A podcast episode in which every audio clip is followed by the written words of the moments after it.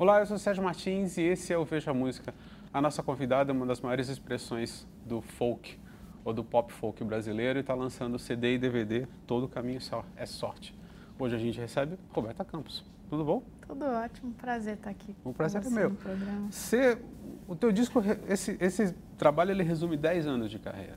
É, é uma celebração que eu falo, né? A partir do meu primeiro disco independente, o, o Para Aquelas Perguntas Tortas, Aí depois eu vim a lançar três discos com a DEC e agora esse trabalho que, na verdade, eu fiquei desde 2015 com o álbum O Todo a Minha Sorte. E daí como ele aconteceu, várias canções acabaram entrando em novela, eu acabei tendo mais coisa assim de expressão daquele álbum, eu resolvi fazer o meu primeiro DVD, que é o meu primeiro trabalho de audiovisual, né? Sei. O que eu achei curioso no, no, inicialmente na, na, na, tua carreira é que você lança discos em, em, em, espaços muito longos, assim. Você tem uma coisa de três anos para você lançar um. É, um isso trabalho. foi meio que aquele time mesmo da, do que o, o disco tá acontecendo, sabe? De até de mais de música mesmo. Ah, ah vou comecei a pensar num disco a música entrou na novela, aí você começa a trabalhar mais ela e começa a fazer mais show. E, e aí eu mudo um pouco mais para frente, assim. E é muito de sentir, assim, ah, é a hora de, de fazer o disco também. O, é, show, o show é curioso porque você não, você não mudou nada no show, né? Assim, em termos de, de você registrou exatamente, exatamente o que foi, como foi aquela apresentação. Assim. Esse, esse DVD, é. ele na verdade tem algumas coisas assim, porque eu coloquei um cello, Sei. um teclado, e as músicas elas têm algumas coisinhas que, que mudaram assim no. Eu no falo que, por exemplo, uh, no final que você coloca os teus, teus principais hits. Assim. Ah, sim. Então você vai esquentando o show, assim. Sim, sim. E aí no final você tem essa, essa catástrofe. Normalmente quando, quando, quando se faz isso, mexe um pouco na edição, uma música vai para o meio, outra é, não, foi exatamente. E na verdade eu queria meio que, que caminhar pelo, pelos discos, né? Então de comece, até comecei com ensaios sobre amor e tudo, mas chegou um momento que eu falei, agora eu vou fazer as canções do, do Para Aquelas Perguntas Tortas e seguir cada disco, assim. E claro, colocando as, duas canções novas, a releitura de My Love também, mas era meio esse desenho da carreira mesmo. Outra coisa que é, que é interessante, você foi uma das primeiras pessoas a fazer essa, essa coisa mais folk pop, assim, que hoje você percebe, por exemplo, num, num trabalho de desde um Ana Vitória ou desde um Melim, que hoje faz uma coisa mais com, com reggae, assim. Vocês uhum. se consideram meio que uma pioneira nessa? Então, é engraçado que eu não tinha pensado isso. Assim, não? Né? Não, não? Não tinha pensado. Mas é, eu, eu acho que sim, né? Agora você falando, começa a pensar.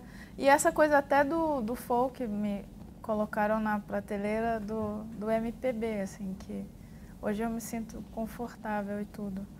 Mas eu também não.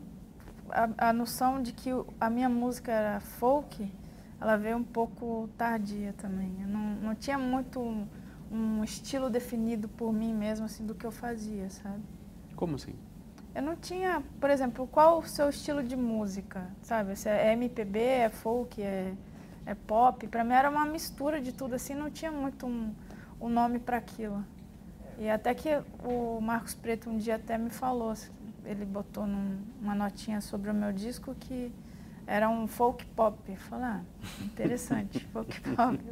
Acho que cabe, assim. Mas eram coisas que você ouvia, assim, de, eu sempre ouvi muita coisa, né? Ouvi muito Beatles, ouvi muita Legião Urbana, até o pessoal do Clube da Esquina também. E eu acho que foi uma mistura, assim, que eu fui, até pelo jeito de tocar o violão, que aquilo veio me trazendo, sabe? Um, um estilo que é meio misturado mesmo, né? Eu acho que não. Ah, tem música que é mais folk mesmo, um negócio mais puro, tem coisa que já mistura mais e tem essa característica do refrão, que é mais pop também, né?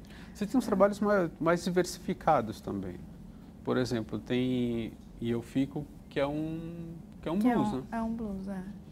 E é engraçado que ele surgiu, um dia eu peguei um vídeo que o um menino no YouTube, é até um gringo se não lembro o nome, ele mostrava umas coisas assim de escala, de blues e tal. Comecei a pegar aquilo e falei, nossa, que bonito. E aí, de repente, me veio a música, assim, eu fiz, achei interessante. Então foi meu primeiro blues. E eu gosto de blues também, né? Acho... Você escuta muito? Ah, hoje eu não tenho escutado tanto não, mas eu, eu já ouvi bastante, assim, o B.B. King, é, o Eric Clapton tem umas coisas assim que eu adoro também. Então acho bem bacana. Coldplay é uma... É uma... Coldplay, Coldplay também. Você escuta? Eu ouvi bastante também. Tem duas canções nesse disco, nessa, na, na, na, que tem muita coisa, assim, que me lembra muito Coldplay. Uhum. Uma delas é Rio Sem Água. Sim. Por causa do, da linha do violoncelo. Aham. Uhum. E a outra é Minha Felicidade. Você acha Minha Felicidade? Acho. Achei que você ia falar o Varrendo a Lua. Que eu, a, assim, depois que a gente fez, assim, eu fiquei meio falando, caraca, tem muita uma pegada assim de, de Coldplay. É. É engraçado. A minha felicidade eu não tinha pensado. Mas eu ouvi muito Coldplay também. É. Uma banda que eu gosto. Hoje eu ouço um pouco menos. Mas o primeiro álbum até o, o terceiro, eu acho, eu ouvi bastante. É, tem muita coisa que lembra o Viva la Vida. Assim. Ah, legal. Esse, esse disco é bem bonito. É. O... E o que, que você está escutando hoje? Ah, hoje eu, eu gosto muito de voltar, né? Nessas coisas que eu ouvia antes. Sou apaixonada por Djavan, Marisa Monte. Então eu sempre estou colocando ali para tocar. É, mas eu, eu gosto, sou curiosa, eu gosto de, de conhecer é, pessoas novas e, e descobrir assim esse pessoal que está tocando também.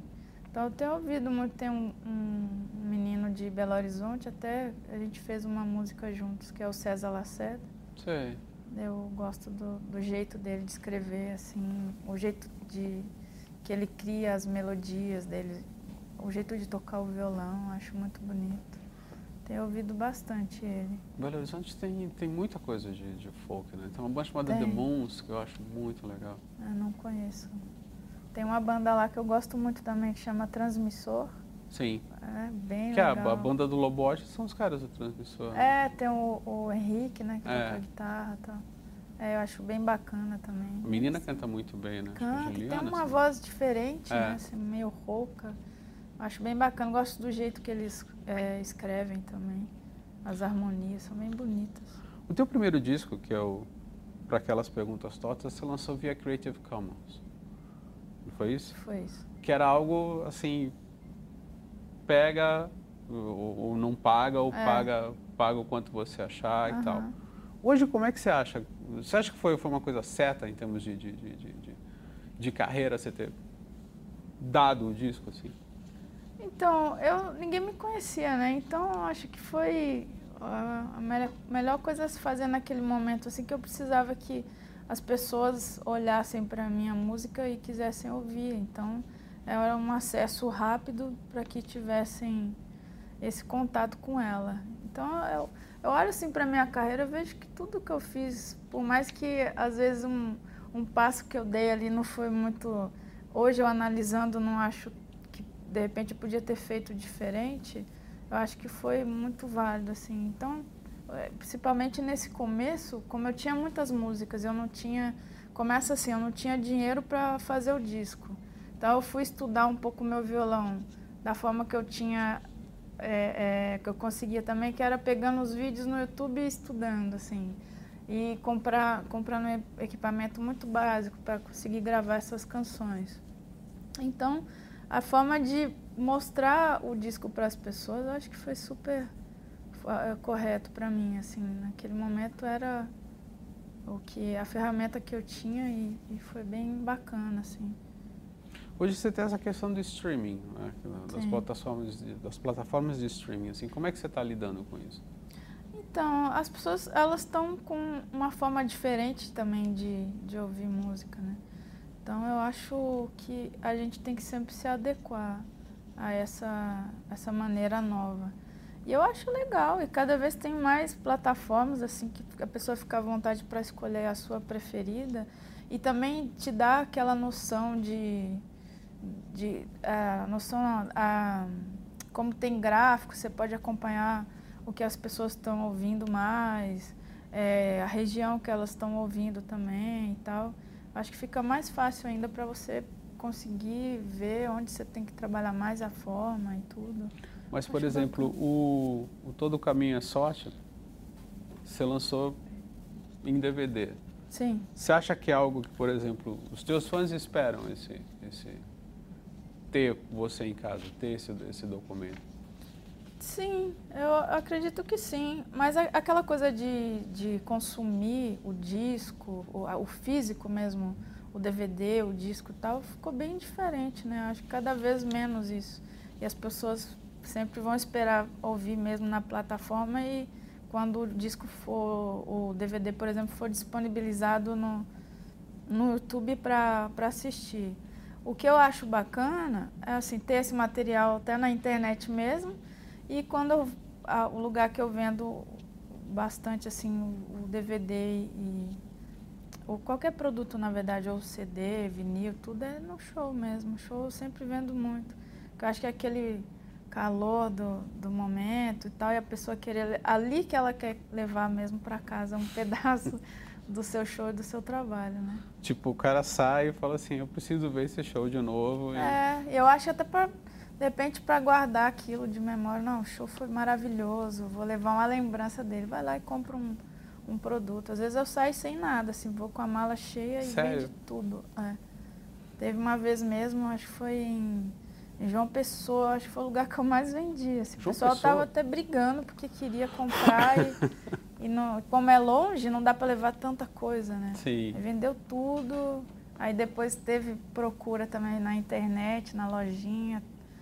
Foi bem marcante. Assim. Eu acho que é isso, é o, a, a, o show te marcar de uma forma tão, tão bonita assim que você quer levar um pedaço dele para sua casa, né?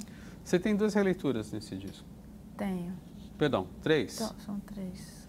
Casinha, Casinha Branca, do Gilson. Uhum. É, Quem Sabe Isso Quer Dizer Amor, de Loborges. E My Love, do, do Paul McCartney. Por quê? A Casinha Branca, eu até é, gravei no meu disco, né, o Todo Caminho à Sorte, porque esse disco foi muito voltar mais ainda para mim, assim, para minha raiz, minha essência. Aí eu fiz todo um trabalho, fui para Minas, quis passar um, um tempo lá, assim, é, numa época que era até é, festa de reis, dia de reis, não sei o quê. Fui na folia de reis, fui na pastorinha, fui não sei o quê, visitar os lugares que eu vivi lá, que eram importantes para mim, que era bem um resgate, assim, sei lá, de aquela coisa meio de uma crise existencial que uhum. você está, tá, sei lá, se curando, ou algo desse tipo, assim. Então, a casinha branca ela tem um significado muito importante. Quando eu era muito pequena, eu vi o meu tio tocar, né, como uma pessoa tocar um, um instrumento. Assim, pela primeira vez, eu tinha uns 5 anos de idade, era o meu tio e ele cantava Casinha Branca. Então, a Casinha Branca, ela, eu às vezes digo que ela despertou a minha arte, né? E daí eu achei muito importante colocar no disco e no DVD também, porque ela tem todo esse significado. E é como é uma celebração, né? Eu uhum. queria celebrar esse momento que foi muito importante na minha vida também. Porque você estava nascendo quando a Casinha Branca estourou? 78, você... né? É. Eu tinha quase um ano. É. é. tinha acabado de nascer. Eu fiquei intrigado com isso. Assim, é, né? mas foi bem assim. Aí fui fazer aula de violão, eu tinha 11 anos. E foi uma das primeiras músicas também que eu aprendi. Ela é simples também, né? É simples, é. É bem simples. E daí me apaixonei pela música e fiquei feliz de conseguir colocar ela no disco. Aí o DVD é por isso, assim, essa celebração tinha que ter esse, esse momento importante também, que foi bem celebrado. Eu acho, eu acho interessante você pegar uma canção do, do, do, do Lô Borges e do Márcio Borges que não, que não é tão conhecida e é uma canção de, de, uma certa maneira, bem recente, né? Uma canção é. de 2013 que você acabou descobrindo em 2008. Mas... Foi, é. eu que descobri um pouco tarde. Mas ela é muito bonita, assim, ela foi mesmo porque a música me ganhou, sabe? E é aquela coisa, eu queria ter feito essa música e ela me toca de uma forma, assim, muito bonita. E, e daí gravei também ela no, no disco, foi em 2010 que eu gravei. Sim. Aí eu tocava no meu show, né? Quando eu fiz meu disco independente, montei um showzinho ali e tal. E eu vi no rádio Milton cantando, achava que era dele até. E, e daí, no, ao mesmo tempo, eu lia o livro que conta a história do Clube da Esquina, que é Os Sonhos Não Envelhece, que o Márcio escreveu.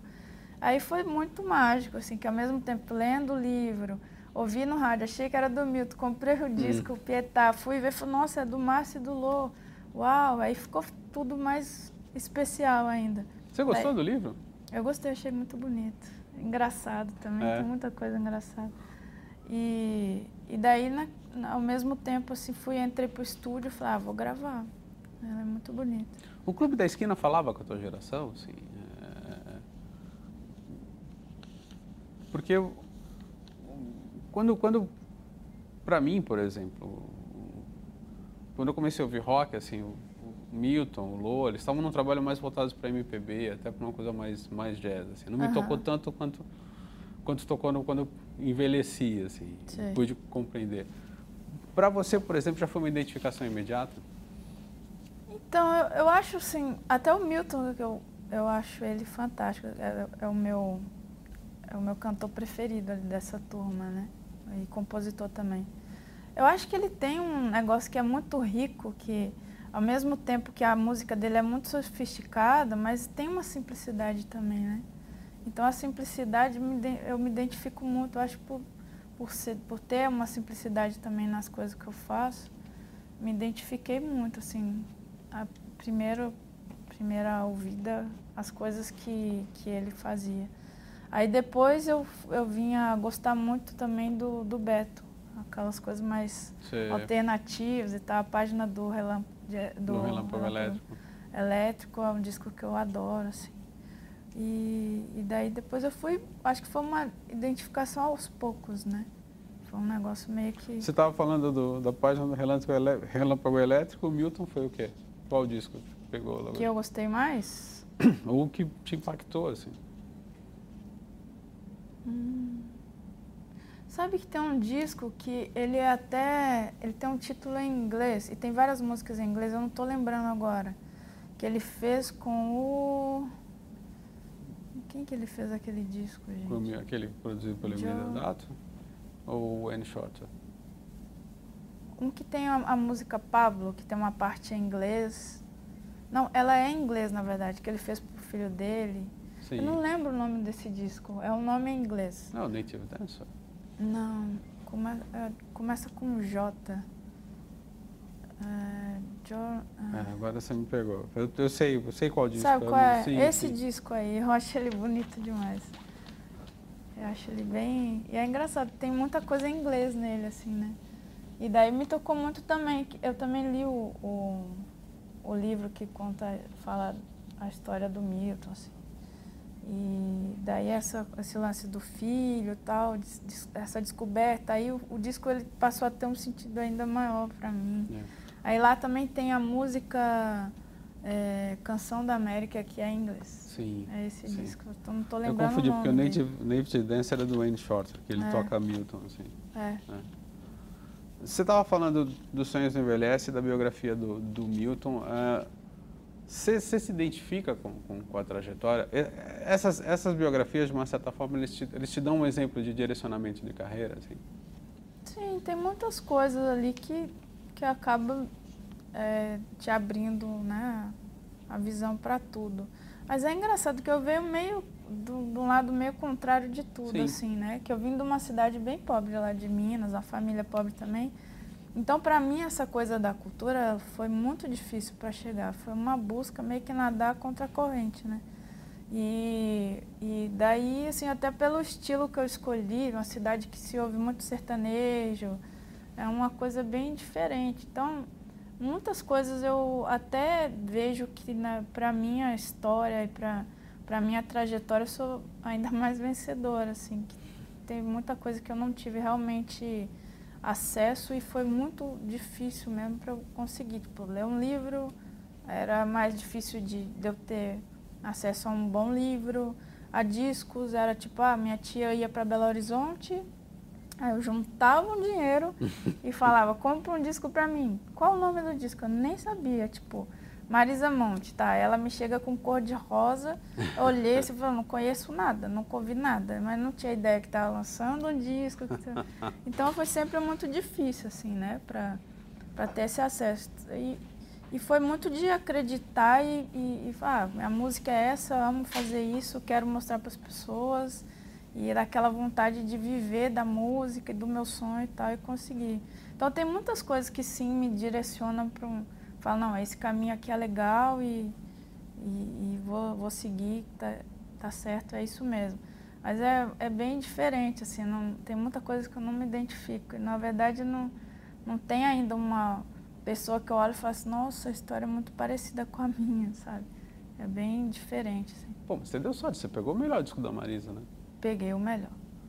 Esse disco é incrível. Só tinha pé quente, Eu né? lembro quando eu vi Cego Seco, assim, eu fiquei paralisada. Eu falei, caramba, que, que negócio bonito isso daqui. Aí eu ainda falo que eu aprendi a cantar com ela, né? Porque não fiz aula de canto, nada. E daí eu vi aquelas coisas, ela abrindo vozes, aqueles vocalizes e tal. Acho que até muita coisa que eu, que eu trouxe para minha música, assim, do meu jeito, foi muito de ouvir Marisa e, e ver que essas possibilidades de vozes, assim, aprender a fazer também. Você trabalhou um pouco com o Nando também, né? Então, o Nando, eu... Que é, o, que é o mentor desse disco, né? Do Cor de Rosa e Carvão. Assim. É, ele tocou todos os violões, Sim. tem várias músicas que, que é dele também. É, e aí depois eu vim a, a, ter essa experiência com ele da, de Janeiro a Janeiro, que é uma música de 99, que eu fiz quando eu morava em Minas Gerais ainda. Aí quando gravei no, no fui gravar o Varrendo a Lua, repeti várias canções do meu disco independente, né? Daí quando fui gravar, eu a única coisa que eu pensava a princípio era ter um violão e cordas. Daí começamos a ouvir a, a, a gravação que tinha feito e tal, eu falei, ah, podia chamar o Nando para ele fazer um dueto comigo, né?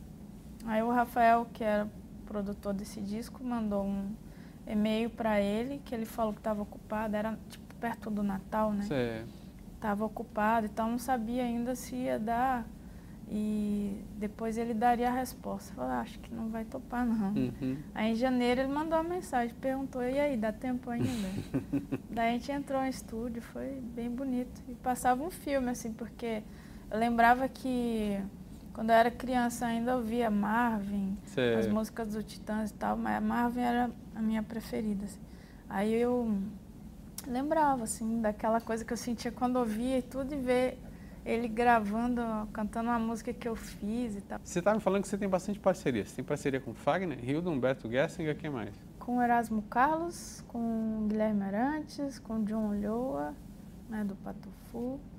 Eu andei compondo assim com o pessoal. Eu, eu queria, na verdade, tinha uma ideia de fazer um disco com todo em parceria, que na maioria das vezes eu faço música sozinha, né? Apesar de ter essas, é, tenho aumentado mais esse número de parceiros e tal, porque eu acho interessante se você mandar uma ideia de música, o caminho sempre vai ser diferente do que o que você daria. E me, mesmo que às vezes assim, o compositor sempre começa a ter um vício né, de linguagem, hum. tanto melódica como de escrita também. Então era meio que aquela ideia de quebrar aquilo, né? Aí comecei a fazer música com, com esses caras aí e foi uma, uma escola, né? Uso, agora, varia de método para método, né? Às uhum. vezes tem umas que você manda a letra, ou às vezes o cara já vem com a melodia. Sim. Ou você propõe uma melodia, ou vocês fazem juntos, assim? Então, nesse caso, com, com esse pessoal aí, eu meio que não podia dar um, um, um tiro errado, assim, porque eu não conhecia, não é aquela coisa de rolar a, afinidade, você troca ideia, fica amigo, não sei o quê. Era mais assim, ah, tô te mandando a música para ver se você gosta, então eu tinha que caprichar para a música voltar para mim terminada, né? Então, eu sempre fiz um pedaço da melodia, ou às vezes vinha a melodia toda e um pedacinho da letra, com a ideia do que eu gostaria que falasse na música. Por exemplo, com Erasmo foi isso, fiz toda a melodia, aí fiz um pedaço da letra e mandei para ele. Aí ele fez todo o resto da letra. Então, nesse, nesse caso foi assim, mas às vezes acontece, por exemplo, é, já teve música que eu fiz, não com eles, né, mas com o meu parceiro Danilo Oliveira. Eu fiz toda a letra, que para mim era uma poesia e que eu não conseguia musicar aquilo. E eu achava bonito que é a música Sete Dias, que está no Diário de um Dia. Daí mandei para ele e falei, ah, olha se você vê se consegue botar um movimento nessas palavras aí, fazer uma melodia para ela.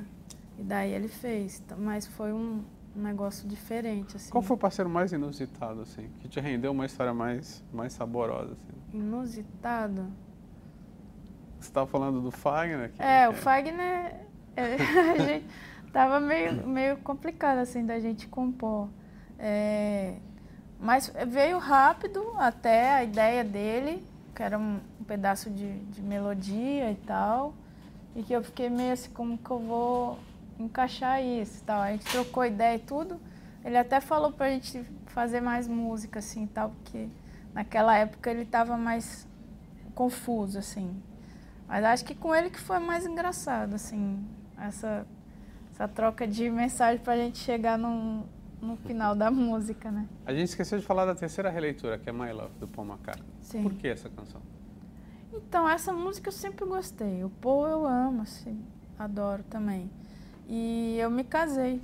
E essa música eu usei como pedido de casamento. Então, como o disco é, é uma celebração, não, eu falo da minha carreira, né, comemoração de 10 anos, mas que na verdade é de uma vida toda, então eu quis também marcar nesse, é, colocar nesse registro esse momento marcante na minha vida também. Você casou na igreja, assim, não? Não, só no, no civil, no candomblé. Você fez o pedido de casamento ao som de My Love? My, não, na verdade eu gravei a música e mandei. E a resposta foi imediata, não? Foi. Daí eu falei, ah, então vou gravar no, no DVD para eternizar esse, esse momento tão bonito, assim, importante da minha vida também. Agora, você vai lançar esse, esse DVD no dia 28 de junho aqui em São Paulo, é isso? Isso, no auditório do Ibirapuera. E vai ser com a banda do, do DVD, né, com cello, tudo, do jeito que foi, foi feito com o cenário. Vai ser um belo lançamento e num lugar lindo, né, é. também. É. e depois você vai levar para outras praças? Como é que tá? Então, daí eu, eu, pretendo lançar assim dessa forma também lá em Belo Horizonte, mas não tem nada concreto ainda. Mas em São Paulo vai, já tem a data marcada aí para esse grande lançamento. Maravilha. Bom, chegamos ao fim do Veja Música. Eu queria agradecer a Roberta. Eu que agradeço.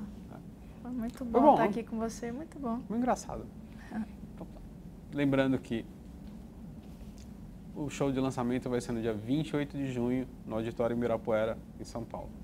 Obrigado e até o próximo Veja Música.